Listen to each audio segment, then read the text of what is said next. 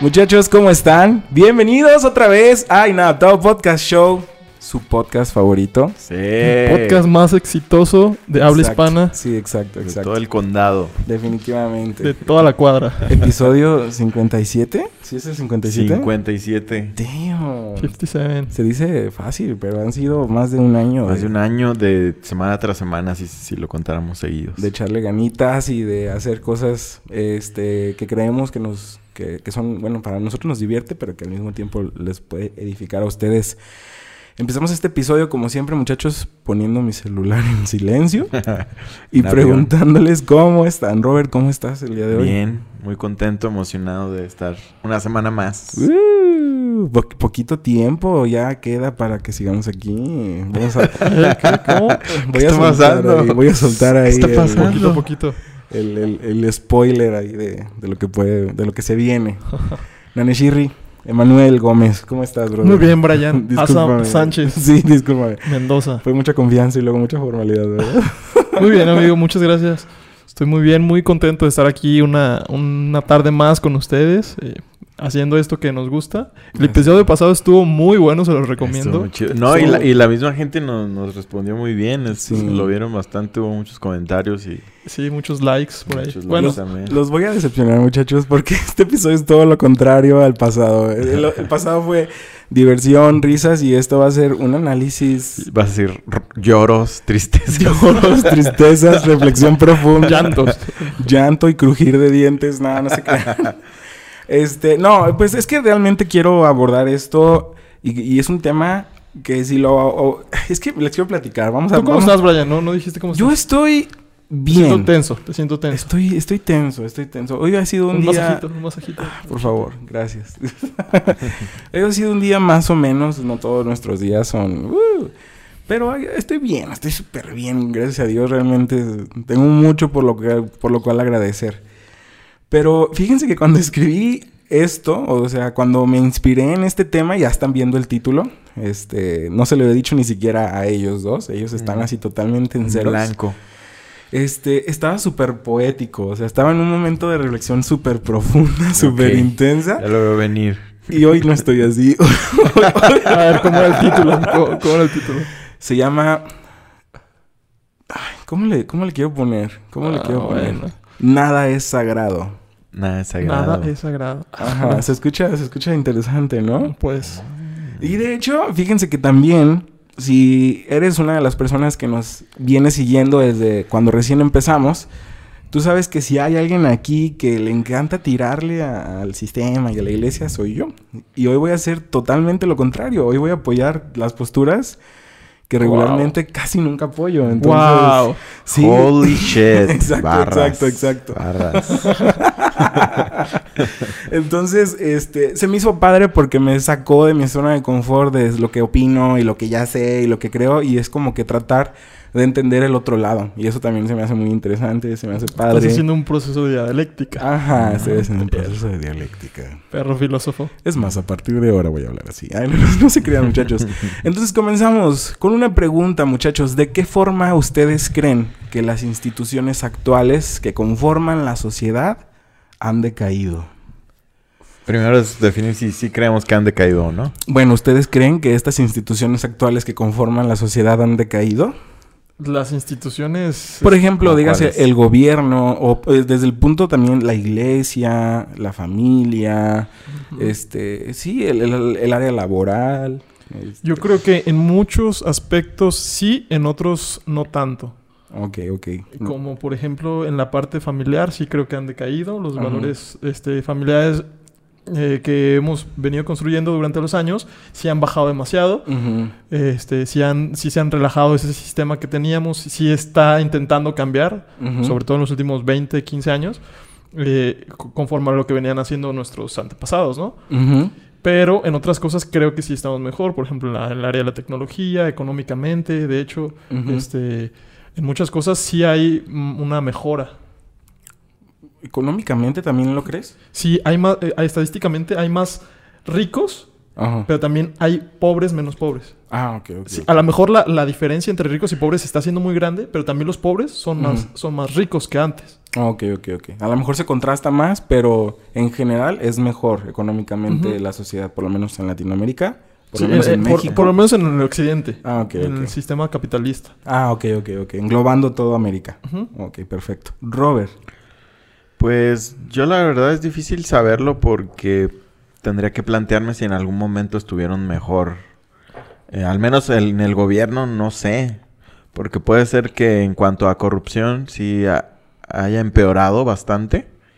Yo creo que claramente. Ujú. Pero aún así creo que en eficiencia no estoy seguro que antes sea menos eficiente el gobierno a pesar de la, de la corrupción. Ay, Pero quién sabe si la corrupción ha mejorado o empeorado, ¿eh? Más bien nos damos cuenta más. ¿Quién sabe? Yo creo que sí, porque como que más y más gente quiere sacar rebanada de su pastel. Sí. Pero antes no se dan cuenta de nada. O sea, antes era muy, muy fácil hacer las cosas. En- Ahora, entonces yo creo que eran menos los que taja- sacaban tajada. A lo mejor sacaban un tajado más grande. No, no sé, es difícil, es difícil saberlo. Puede ser que... No sé, es difícil saberlo. ¿Podrías opinar que a lo mejor ha habido más consecuencias? O sea, que antes. O sea, porque si igual antes eran menos los que sacaban tajada y eran menos consecuencias. Pero ahorita puedes ver que a lo mejor llevan tanto tiempo haciendo sus dagas que ya las consecuencias ya son... Ya no son cosas que simplemente pasan por alto y, y no afectan a los demás. Es, es que es bien difícil saberlo porque en sí como sociedad vamos avanzando. Entonces es difícil saber si, si va empeorando porque aunque fuera empeorando seguimos avanzando, seguimos avanzando en cuanto a Ujú. en cuanto a mejorar las calles, que en cuanto a mejorar la calidad de vida de las personas, como decía Nane, independientemente de si vaya empeorando las condiciones de la institución, por así decirlo, del gobierno, seguimos avanzando como sociedad en cuanto a lo material. Ok. Entonces es, es complicado. Pero podemos entonces llegar a la conclusión de que por lo menos los sistemas que tenemos, si bien son fali- falibles y son, eh, tienen muchos errores, han logrado llevarnos todavía en un escalón de progreso continuo. sí, claro. Sí. Eh, va- Eh, va- hacia allá apuntan. Ajá, o sea, apuntan hacia allá o por lo menos lo hemos experimentado nosotros de esta forma y puede que estemos en un estado de privilegio que En- no sí, es... en cuanto a calidad de vida, en cuanto Ajá. al, a lo utilitario, por así decirlo. Sí. En cuanto a la moral, si usamos Exacto. un esquema Ujú. judeocristiano, pues definitivamente se va deteriorando. Sí. Los amo, muchachos. ¿Por qué? Fue el perfecto segue que necesitaba para también hablar de ese tema. O sea, porque una cosa es eh, qué tan efectivo puede ser en el aspecto económico y social.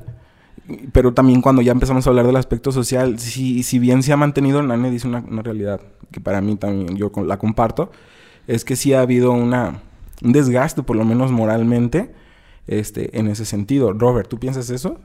Sí, sí, en, en, en nuestro esquema de valores judeocristianos creo que sí ha habido un deterioro. Y les voy a leer un poquito de los apuntes que adapté aquí.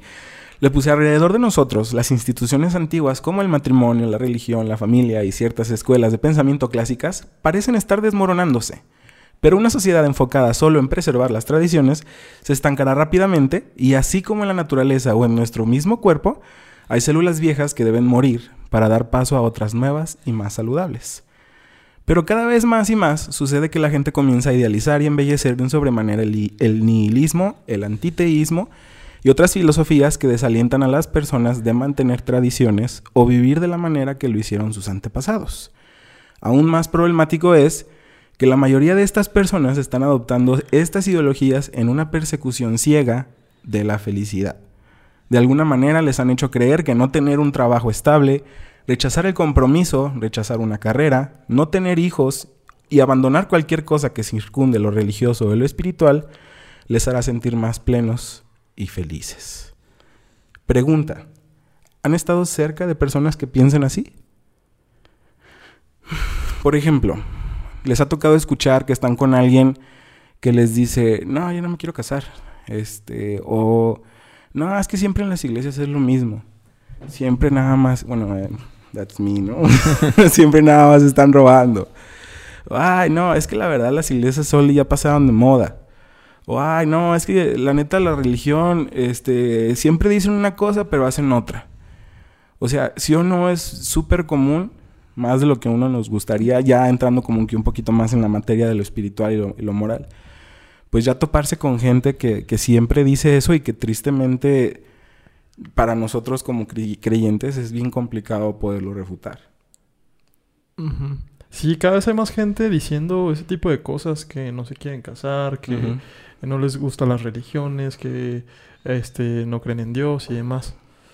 Pero exactamente hacia dónde vas, o sea, cuál es el punto, no, no, no, no lo alcanzo a comprender tanto. Disfruta el viaje, no, no te preocupes. Disfruta el viaje. Entonces es el pensamiento progresista general de la Ajá, sociedad. exacto, Todos quieren sonar progresistas en general. Incluso los mismos cristianos quieren sonar progresistas. O sea, los cristianos modernos cada vez más vemos mensajes como eh, mínimo que se intenten ver que apoyan al- a la homosexualidad como tal. Y O que, no, mínimo que no están en contra, ¿no? que no están Ajá. en contra. Y, y a veces son, son medio, les ponen a sus temas, a sus prédicas, a lo que sea, título- títulos así medio clickbaiteros, Ujú. en los que apareci- pareciera que están apoyando 100% la homosexualidad en todo sentido. O O, sea, o- o la verdad es que es muy raro ver, eh, bueno, sobre todo en, en cortes relevantes, que ataquen y digan literalmente la homosexualidad es un pecado. ajá, Sí. sí. Eh, Y así en vuelta. general, con los, con los temas que se consideran de pensamiento progresista, los cristianos modernos eh, fuertemente buscan que, que se les vea como pensadores progresistas, ¿no? Sí, exacto.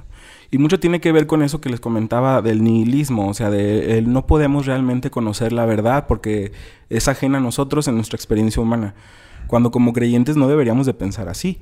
Entonces vemos que este tipo de corrientes nuevas a nosotros nos ponen como en una encrucijada de decir, híjole, a veces hasta un cristiano piensa igual que ellos, ¿no? O sea, en tu corazón no lo dices, pero si dices, chale, pues ¿qué le digo? Si sí es cierto. O sea, sí he visto en mi iglesia que, que no se mantienen firmes, o sea, o que se van por la primera este, tendencia que sale nueva o cosas así. Realmente no existe todavía, o, o- o ha dejado o ha decaído esta, este concepto de, de decir, ¿sabes qué?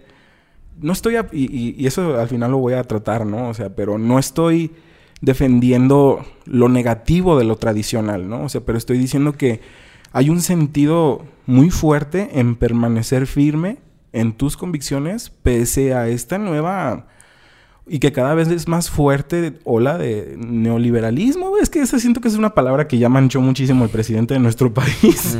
Entonces vamos a decirle, ¿cómo dijiste tú? Pues progresista. Progresista, exacto. Esa, esa palabra me gusta más, creo que es un poquito más, este, describe mejor las circunstancias. Entonces este progresismo constante creo que sí está afectando bastante, por lo menos cómo vivimos el cristianismo y nuestras tradiciones, ¿no? O sea, donde ahora hay creyentes que no voy a ahondar si está bien o está mal, pero porque otro lo dijo, ah, sí es cierto, entonces está bien fumar, está bien tener, no sé, o sea, hacer algo que, en- que en la Biblia este, se nos dice que no está bien. O se nos dice que no debe de ser. Por ejemplo, no te unas en yugo desigual. Eso, o sea, es algo, eso creo que sí es un consenso general que todos los cristianos, aunque lo puedan practicar, sabemos que no está bien.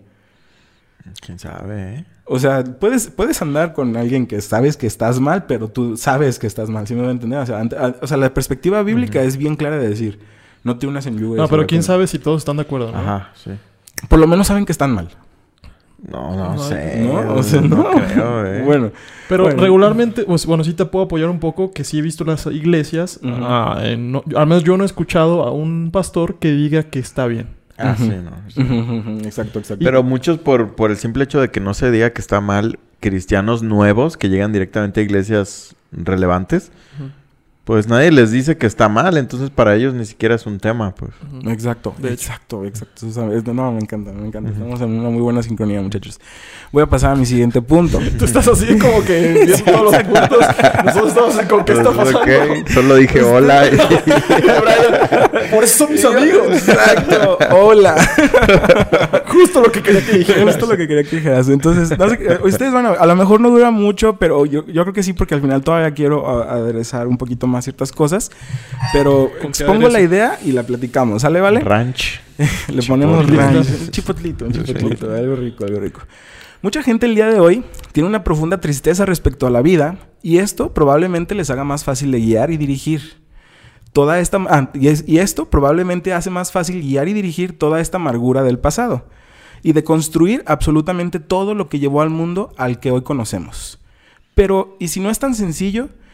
Y si la razón por la que nos hemos sentido peor y peor cada año que pasa no es por las cosas sin sentido que alguna vez consideramos sagradas, sino por la ausencia de estas cosas sagradas que han dejado un vacío dentro de nosotros?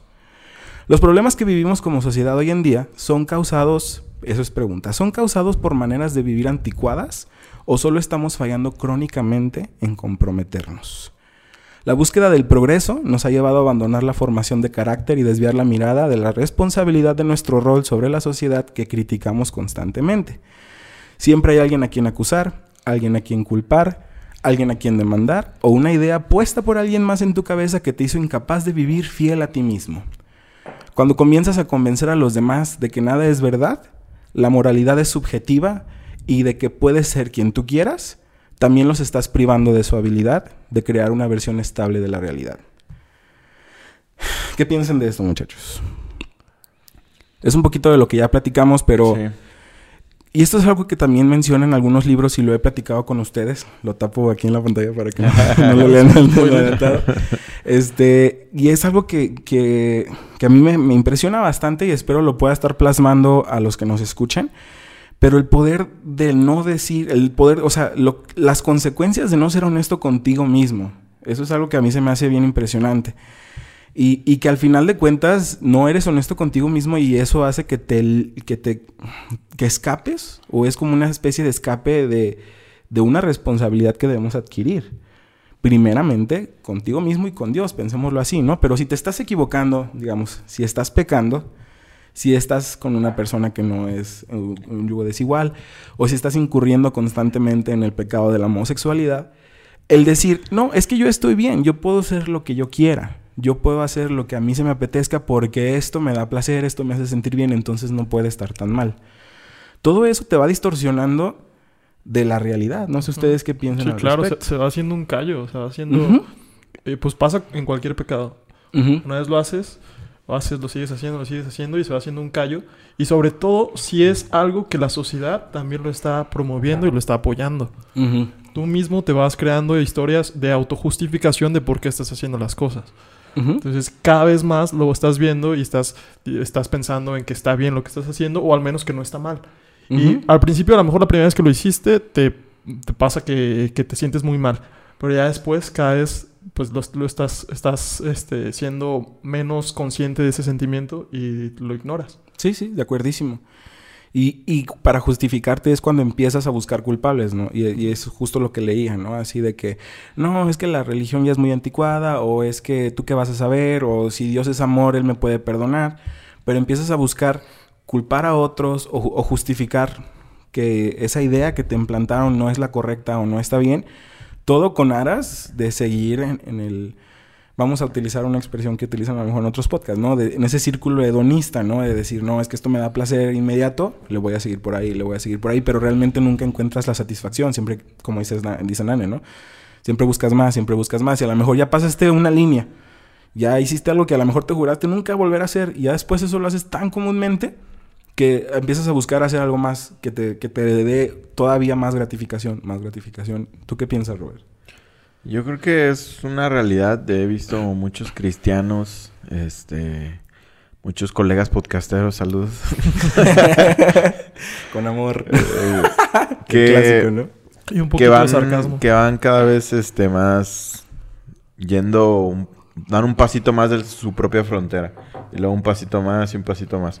Pero veo que... Están como que estirando, ¿no? A ver hasta dónde sí. puede. Uh -huh. Pero veo que se empeñan mucho en convencer a los demás que están bien, o sea, en demostrarle a los demás que esto, que los estás mal en tus creencias anticuadas.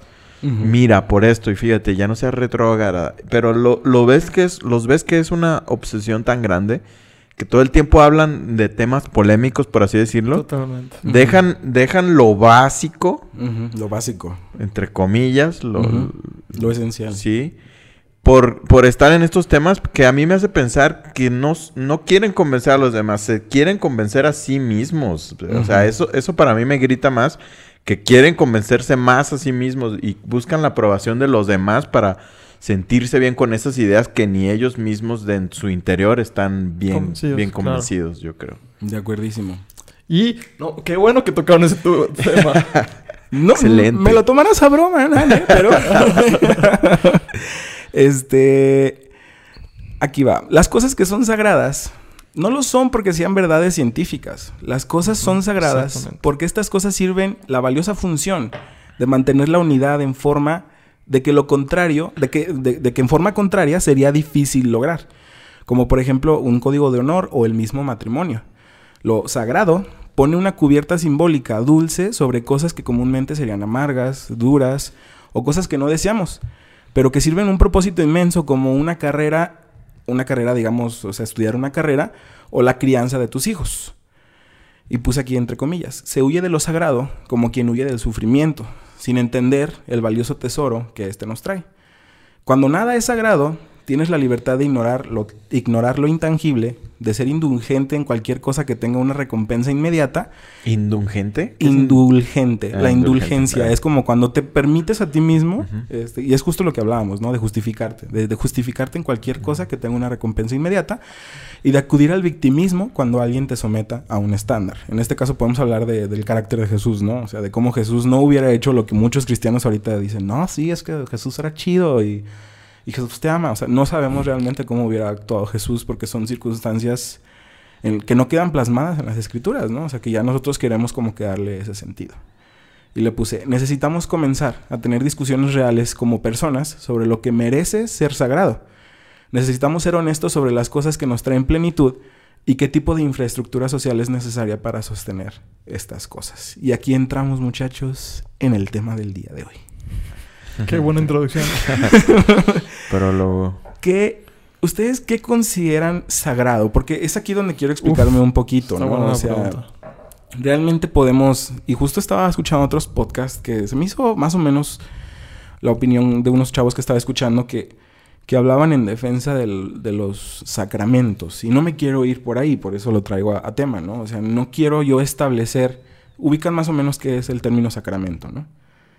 Sacramento yo lo relaciono 100% con el Sí, catolicismo. Definitivamente, sí, definitivamente. ¿no? Los, cató- los católicos o la religión católica apostólica romana tiene este rollito de siete sacramentos que son cosas, y eso es algo que más o menos a sus términos puede que lo esté malinterpretando, pero según yo a esto se refieren.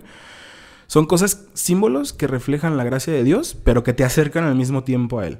O sea, y quiero alejarme por completo de todo eso porque es- estamos hablando de que el cristiano es algo por gracia y que no hay nada que pueda acercarte más a Dios. ¿Sí me voy a entender? Entonces, para mí el sacramento en esta definición falla en el sentido de que no hay nada que tú puedas hacer para acercarte más a Dios, pero sí hay cosas sagradas, sí hay cosas que tú puedes definir como inamovibles en tu vida que definitivamente te van a ayudar a permanecer en el camino. No hay nada que no puedas hacer para acercarte a Dios.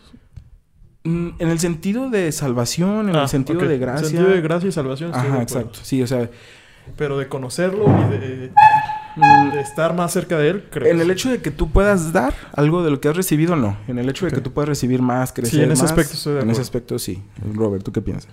Sí, yo, yo estoy muy de acuerdo con eso que dijiste. Yo sinceramente creo que aún el, el que yo sienta deseos de agradecer a Dios, yo creo que viene del mismo Dios. Porque yo soy de una postura eh, más de atribuirle todo a Dios que a mí mismo.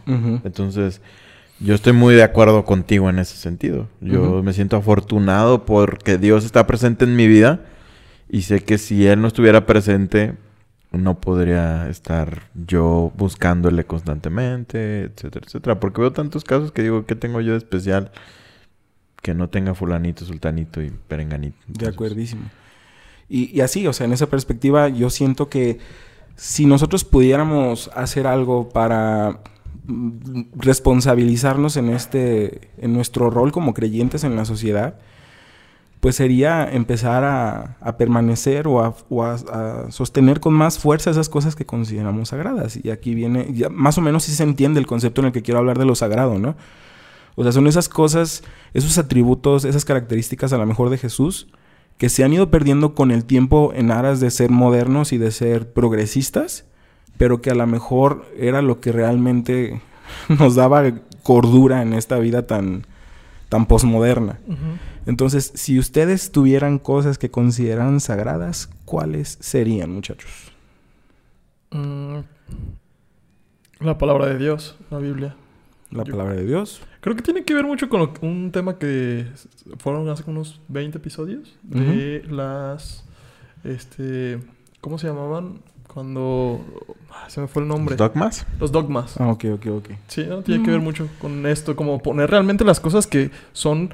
no eh, son negociables. Exactamente, Ajá, que no son negociables, que no son a interpretación. Y las otras cosas que dentro de, de es- de esas reglas, pues Ajá. ya tú vas jugando con, con la pelota, ¿no? ¿no? me acuerdo si ese episodio lo dirigí yo, pero muy probablemente si fui yo, yo estaba atacando a los dogmas, entonces hoy los estoy defendiendo, muchachos. No, no, no, no, no estás atacando. No estás atacando. Un poquito sí. Algunos, o sea, algunos Ajá. que yo creo que en su momento los discutimos y eran bastante pues, discutibles, o sea, si Sí. deberían de ser sagrados. Este, Robert, ¿tú qué considerarías como algo sagrado en tu vida? Algo sagrado. Jesús en mi vida es innegociable y sagrado. La figura de Jesús en mi vida. La figura de Jesús y todo lo que implica, ¿no? Seguirlo, Sí. imitarlo. Yo les pongo otro ejemplo y a lo mejor así ya me entienden un poquito más. La familia. Para mí sagrado Mm. es la familia, ¿no? O sea, el anteponer la salud emocional, espiritual, mental de tu familia por encima de cualquier tendencia social. ¿Sí me voy a entender? O sea, si llego Sí. a casarme, si llego a tener hijos, yo pondría a la familia en ese lugar sagrado de decir, ¿sabes qué? Mi núcleo familiar va, va a determinar el éxito, por así decirlo, va a ser un reflejo del éxito que yo tenga en mi vida espiritual. Entonces, yo no, no podría permitirme fracasar en mi familia este, si me digo cristiano, por así decirlo, ¿no? O sea, porque he visto muchos cristianos que, que, eh, sacrifican, así avientan a- Sí. a- al, al barranco lo familiar por la posición, por el dinero, por otras O cosas. por, por el ministerio. O por el ministerio, sí, sí. En este caso, pues la, por- la posición, ¿no? O sea, la posición de a lo Me mejor de que eres pastor o eres servidor Claro. o quieres quedar bien y dejas tu familia de lado cuando realmente tu prioridad debería ser tu esposa, tus hijos y ya después este, tu trabajo y ya después la iglesia. ¿Se les viene con este ejemplo algo más? Algo más de cosas sagradas. Sí, que sería, por ejemplo, la amistad también sería algo sagrado para mí. Sí. En el sentido de que eres el resultado de las personas con las que más convives. Te permitirías... eh, Entrar, dejar a cualquier persona Ajá, eh, convivir. permitir que cualquier persona conviviera contigo. No sé, son ejemplos interesantes, ¿no? O sea, Sí. que, que uno no pensaría así de bote pronto, ah, sí, esto es sagrado para mí. Pero al mismo tiempo es, es parte de la, ¿cómo decirlo? Eh, de, de la influencia que ya tenemos en esta sociedad, ¿no crees? O sea, y es complicado, o sea, es aquí donde me cuesta trabajo defender esta idea porque yo siempre en lo general pienso que es mejor renunciar a aquello que te hagas lucir más santo por el, el- el bien común, o sea, de decir, si mi santidad va a atropellar la integridad de otra persona, renuncio a ella. O sea, ¿Cómo, yo, cómo, cómo? en el sentido, por ejemplo, eh, no quiero utilizar ejemplos muy, Drásticos. muy, muy reales porque sé que hay personas que nos escuchan, pero he visto personas que por solo ser servidores ya empiezan a actuar diferente con otros, con otros hermanos en la fe. Pero ahí no sería como la santidad. ¿no? Exactamente es lo que iba a decir. No, definitivamente no, pero ellos creen que sí. Sí, es, es la, es la creencia de la santidad. Ajá, exacto. O sea, ellos empiezan a poner en prioridad como que a mi rol. O sea, uff, soy, soy fulanito, ¿no? O sea, no, no, no me puedo juntar contigo. Mm. O sea, y en ese sentido es donde me cuesta trabajo, pero entiendo la importancia de no dejarte diluir por, por la, por, por el progresismo, si me doy a entender. Entonces, ¿se les viene a la mente algún otro ejemplillo? Pues yo creo que... Yo diría que el amor por encima de, de las demás cosas. El amor, la justicia. Exactamente. El amor por encima de la justicia. No, Yo- el yo amor para mí y sí. la justicia. Mm, Para mí también. El amor por encima de la justicia. Sí, es, es lo que hizo Dios. Exactamente. Es lo que hizo Dios. Fue, fue- su amor ¿qué era- rebasó toda justo? justicia que, que estaba establecida. Sí, sí, sí. Solamente estaba analizando qué tan capaces realmente somos de, de imitarlo de, de igual forma, si me voy a entender. No, es, Pues- es difícil también, por ejemplo, este, mantener todo el tiempo este, algo que tú crees tan sagrado como la familia. Es difícil todo el tiempo uni- estar unidos con la familia. Pero sabes que es sagrado, o sea, sabes Sí, que sí. es la familia. Mm, O sea, es como la práctica y Ajá. la teoría. La teoría sabemos que la familia es sagrada, que el amor está encima de la justicia. Ujú. Ahí lo, lo- el, el tema, en la batalla es hacerlo. Sí, sí, de acuerdísimo, de acuerdísimo. Sí, tienen, tienen razón. Pero podemos hablar ya de esos conceptos como el amor, la justicia, este... Y bueno, termino entonces mi, mi dictado. Necesitamos significado en nuestras vidas y aun cuando lo sagrado ha sido históricamente una herramienta imperfecta, nos llevó hasta donde estamos. Puedes ser el juez de si estamos o no haciéndolo bien en una sociedad que se aparta cada vez más de esto. Al final, debes decidir por ti mismo y por tu familia qué será sagrado para ti y debes ser un faro para que otros te sigan. Así que sé un faro de bondad, honestidad y fortaleza, porque una sociedad que pierde lo sagrado puede también estar perdiéndolo todo. La mente es un auditorio donde las voces de la sociedad nos agobian constantemente. Es nuestro deber levantar la voz y traer orden al mundo interno y así evitar que estas voces ahoguen nuestra identidad. Porque sin saber en ocasiones, como un milagro, hay un completo silencio. Y es ahí donde nuestra voz puede transformar el mundo. ¿A qué viste eso? sí. A las 3 de la mañana llorando. Llorando. te, quedó, te quedó bueno, amigo. Sí, sí les gustó, muchachos. Este, esto último, pues hago énfasis en eso, ¿no? O sea, va a haber momentos en la vida donde ser cristiano, donde ser creyente, tiene que salir a relucir, donde no lo puedes callar, donde no lo puedes ocultar. No puedes decir, ay, sí, en pos del progresismo vamos a deconstruirnos y vamos a dejar que todas las filosofías actuales nos pisoteen y transformen lo que hoy pensamos del cristianismo.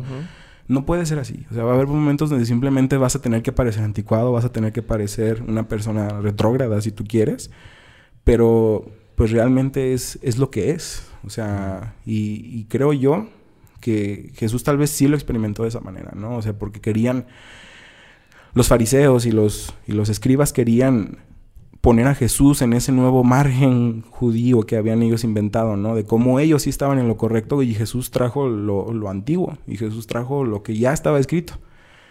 Y es en esa forma donde nosotros tenemos que, o por lo menos con este, con este podcast, eh, podcast, este capítulo, este, este episodio, este, y quisiera alcanzar a transmitir un poquito de, de de lo importante que es permanecer y tener conciencia de cosas que sean sagradas, que no sean negociables dentro de tu vida. Sí, claro. Yo decías aquí un punto que lo quería tocar, pero ah, ok, aquí las cosas no son sagradas, son sagradas no porque lo dicen que son verdaderas verdades científicas, ¿no? Las cosas que son sagradas no lo son porque son sean verdades científicas. Este punto se hace este, lo podemos desglosar más. sí, adelante. Verdades científicas y verdades filosóficas, verdades de ciencias humanas. Y es lo que siempre hemos dicho. O sea, muchas veces queremos contradecir con la misma filosofía y lógica humana cosas que no se pueden hacer de esta manera, porque eh, las reglas están puestas por humanos. O sea, las reglas de estas, de estas ciencias y de estas eh, de la filosofía están puestas por humanos. Entonces, ¿cómo podemos contradecir algo que es sagrado, algo que es de Dios, algo que es divino?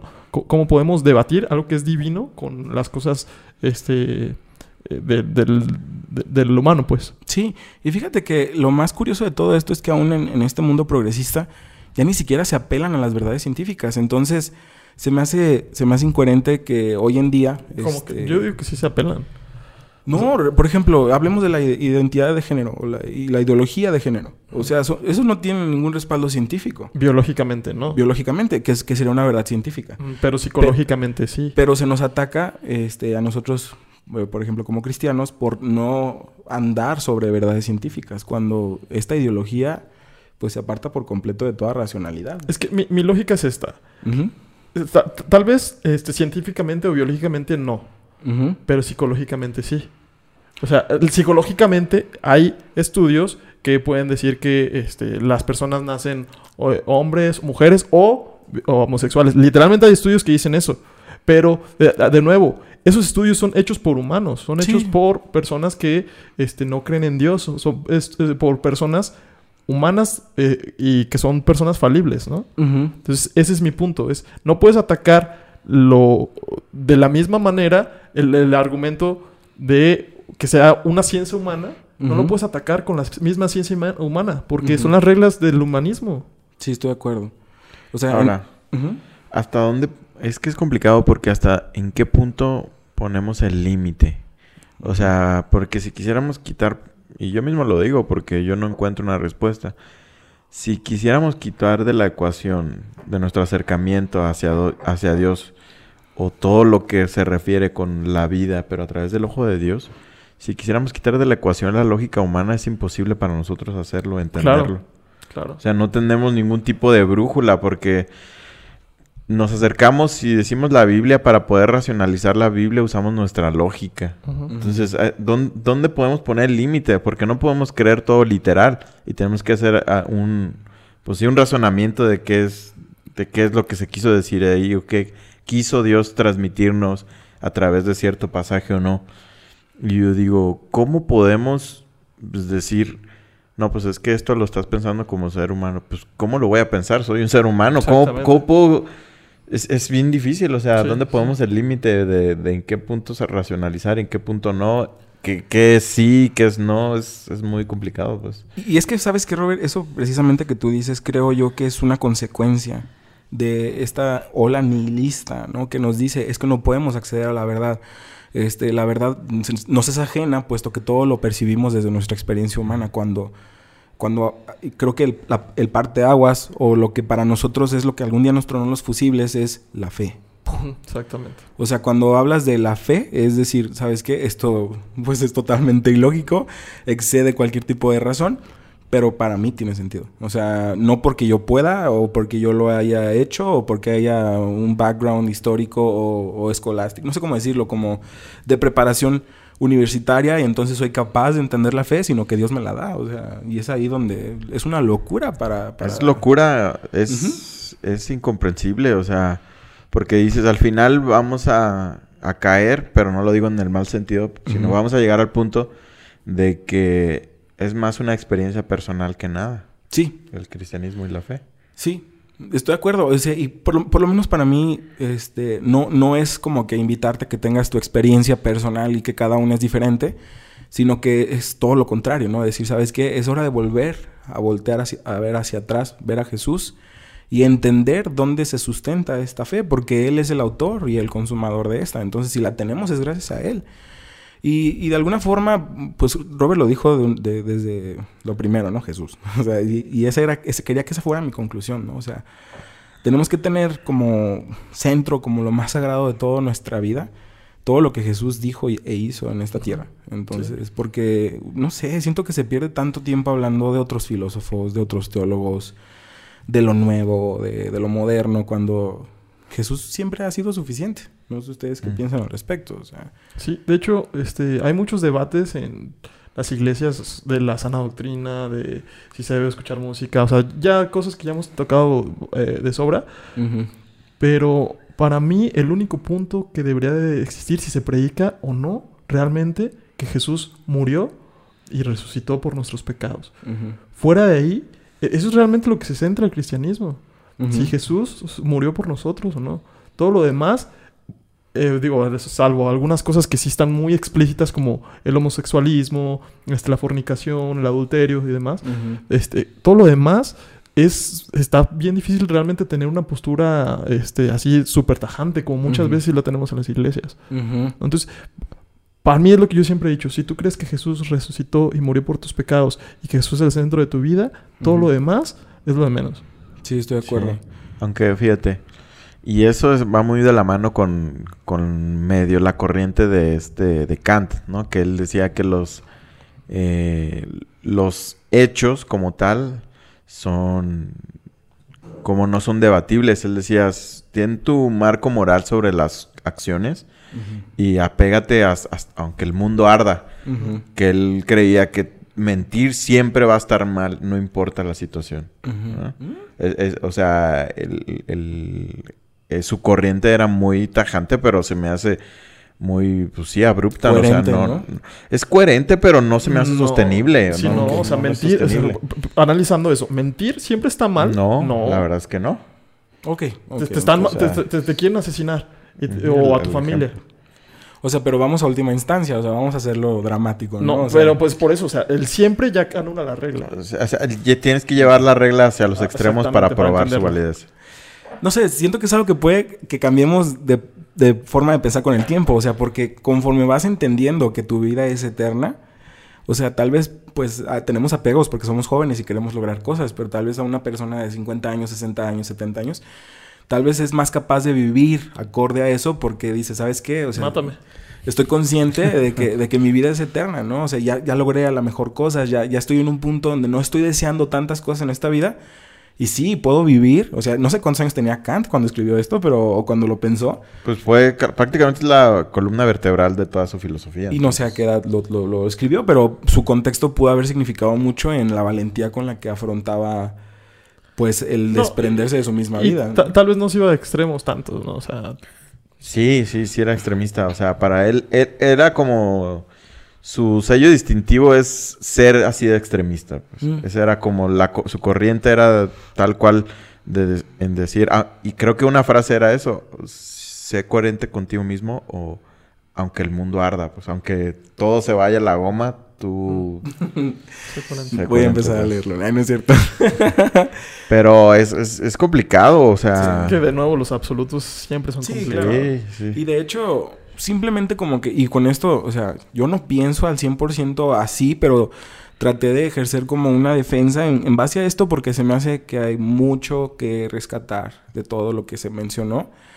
Pero lo esencial para mí sería que los seres humanos hasta el día de hoy y siempre tienen la tendencia a idolatrar cosas, a, adorar cosas. Entonces, para mí esta es como una invitación de decir, reestructura aquello a lo que le llama sagrado, ¿no? O sea, y, vuelvo y, y visito esa idea que me gusta mucho es que tu santidad no atropelle la integridad de otras personas. O sea, si tú quieres guardar, no sé, tu familia, o sea, que esto no vaya a implicar este, por encima de todo, ¿no? Así de, ah, si tocas a mi hija te mato, o sea, porque eso sería un extremo, ¿no? O sea, pero no, yo sé- y además Dios es el que te guía y, y- y orar también podría ser algo muy sagrado, ¿no? La relación con Dios es algo que a lo mejor no se mencionó, pero no por no mencionarlo no, no- no lo tenemos en mente, ¿no?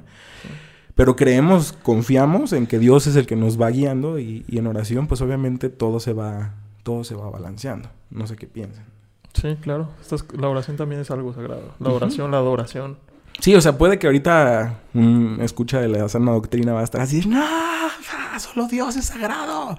Pero a eso me refiero, o sea, no me refiero al sentido literal de Pues sagrado, divino, ¿no? O Lo sea, sagrado es, es muy subjetivo, o sea. Sí, sí, La sí. misma definición, cada quien puede tomar el, el, el la el significado que quiera a la palabra sagrada, a menos que te apegues a una definición de Ajá, porque- diccionario Webster o algo así. ¿Qué, Eh. qué definirías como sagrado? O sea, en, su definición literal, que no es lo que estoy tratando de hacer, es como aquello que es divino, ¿no? Que tiene rasgos divinos o que es digno de apreciar por su carácter no humano en su, en su divinidad y santidad y todo ese rollo, ¿no? Entonces yo, yo apelaba a lo sagrado en este sentido en todo aquello que te va a ayudar a afrontar la dureza de esta vida con coherencia, con, con postura, o sea, y con, con un corazón noble. No sé si me está dando a entender. Entonces, por eso el amor, por eso la justicia, por eso la familia. Y eso, pues, va a ser difícil. O sea, va a ser difícil en un mundo progresista, va a ser difícil en un mundo que va cada vez más en contra de lo que es- significa el cristianismo. Pero creo que vale la pena. Entonces, a eso me refiero. O sea, es aceptar o adoptar todas esas cualidades que sabes que están en contra de, de- este mundo, pero que te van a ayudar a, a remar contra la corriente.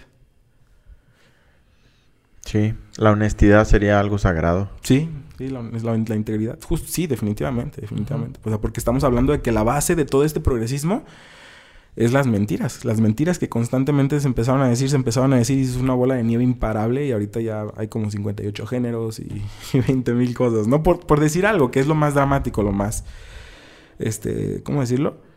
Lo, lo que más causa controversia, lo más controversial. Pero bueno, muchachos, este fue el episodio número 57 de su podcast favorito, un adaptado podcast show. Duró relativamente poquito, Como 40. 43 minutos, 42 minutitos, pero está bien, ¿no? Está, creo que está muy denso, está... Está... ¿o No, ¿Ustedes qué piensan? Pues está chido, o sea, realmente creo que en un mundo donde realmente no tenemos ninguna dirección, este, o sea, cada quien tiene su verdad. La Biblia sí nos presenta una verdad. Para mí eso es lo que me hace este, más sentido de la Biblia, es que realmente la Biblia tiene muchas respuestas. Y sin- si- las respuestas más esenciales a tu existencia las tiene la Biblia. Donde en una filosofía eh, del mundo es donde nadie tiene la verdad. Pero por eso es la frase, ¿no? De o, todo o todo es un milagro o nada es un milagro. Porque la vi o, o todo es de Dios, o sea, o, o nada es de Dios. O sea, porque la Biblia realmente te muestra la verdad. Te muestra, Jesús es el camino, la vida y la verdad, ¿no? Sí, exacto. Entonces, con eso, esas, esas frases, esas, es- eso, ese- esa lógica a mí me hace mucho sentido cuando realmente sí tenemos respuestas en, en Dios y en la Biblia. De acuerdísimo. De acuerdísimo. Robert. Sí, pues para mí yo creo que eso, la, la fe, la confianza en que si tú te acercas a Dios, Él va a dirigir tu vida, no te va a dejar que te pierdas, no te va a dejar que estés haciendo las cosas mal.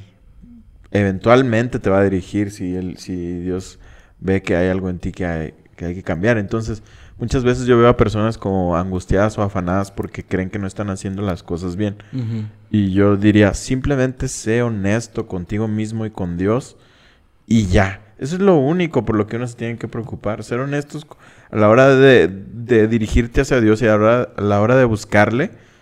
Ser honestos. Y, si puedes pisar mal en algún lado, pues la confianza no está en ti, la confianza está en Dios. Entonces, eh, tú fuiste honesto y, así salieron las cosas, pero eventualmente Dios te sostendrá. Y a lo mejor no es de la manera en la que uno piensa, pero eventualmente la vida eterna está ahí para nosotros. De acuerdísimo.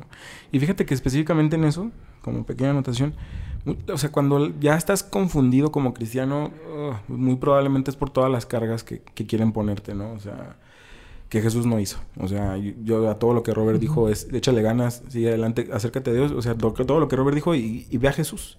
Era ser ligero.